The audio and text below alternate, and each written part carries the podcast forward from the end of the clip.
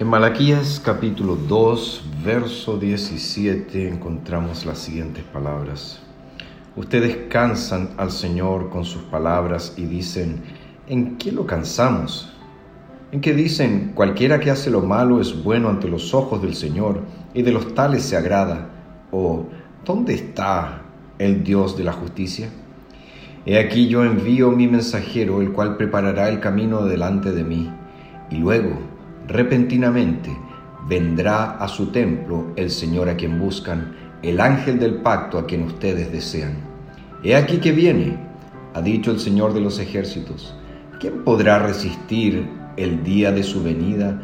¿O quién podrá mantenerse en pie cuando Él se manifieste? Porque Él es como fuego purificador y como lejía de lavanderos. Él se sentará para afinar y purificar la plata porque purificará a los hijos de Leví, los afinará como a oro y como a plata, y ofrecerán al Señor ofrenda en justicia.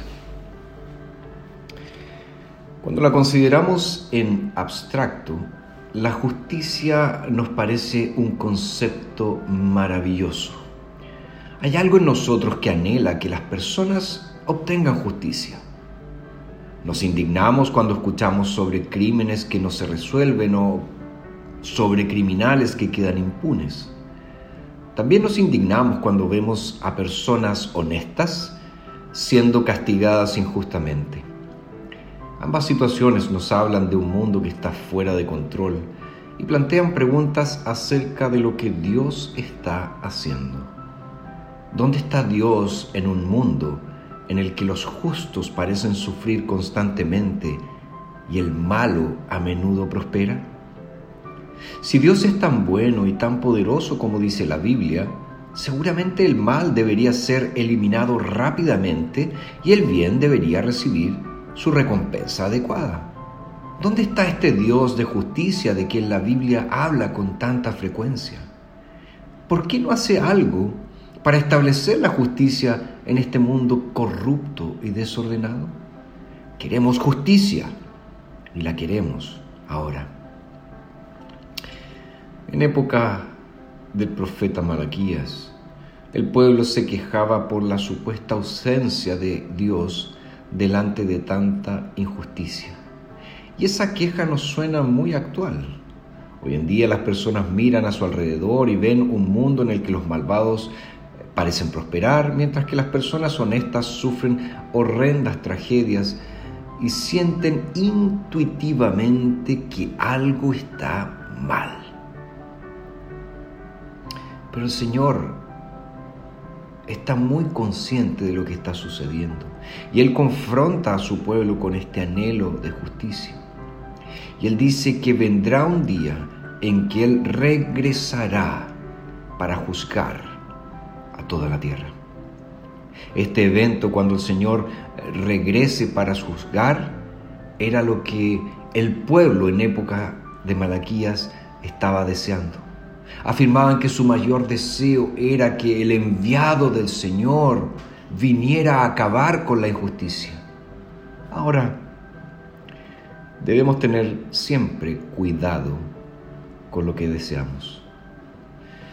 En la película A Few Good Men, Cuestión de Honor, hay una interacción entre Tom Cruise, que interpreta a un abogado de la Marina, y Jack Nicholson, que interpreta a un coronel de la Infantería de Marina. Cruise está eh, interrogando a Nicholson, eh, que está en el estrado, eh, porque quiere que admita que un recluta de la Infantería de Marina murió cuando una actividad disciplinaria salió mal y al final de un largo interrogatorio, Cruz eh, grita a Nicholson, quiero la verdad. Y Nicholson le responde con un estallido, no puedes manejar la verdad. Bueno, ese es nuestro problema. Por un lado, queremos justicia. Decimos estar deseosos que el mundo sea ordenado, que el bien sea recompensado y que el malo sea castigado. Sin embargo, la realidad es que nosotros mismos no podemos manejar todas las implicaciones de tal justicia. La verdadera justicia no es una categoría eh, segura, no es una categoría cómoda para nosotros, porque significa mucho más que un retorno general a los valores tradicionales de la moral en la sociedad o un amplio reconocimiento de la diferencia entre el bien y el mal. De hecho, otro nombre para la venida de la justicia que la Escritura nos presenta es el día del juicio.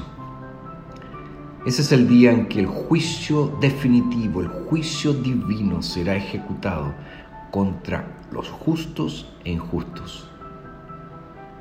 Cuando se hace justicia de verdad, no significa simplemente que habrá un final feliz. Lo que significa es un juicio igual para todos, sin parcialidad para ninguno. ¿Estás preparado para ese día? ¿Estás preparado para el día en que Dios venga a juzgar? El cristiano puede tener esperanza en ese día, no por su comportamiento, no por sus buenas obras, sino por su redentor, por Jesús, porque Él es nuestra justicia.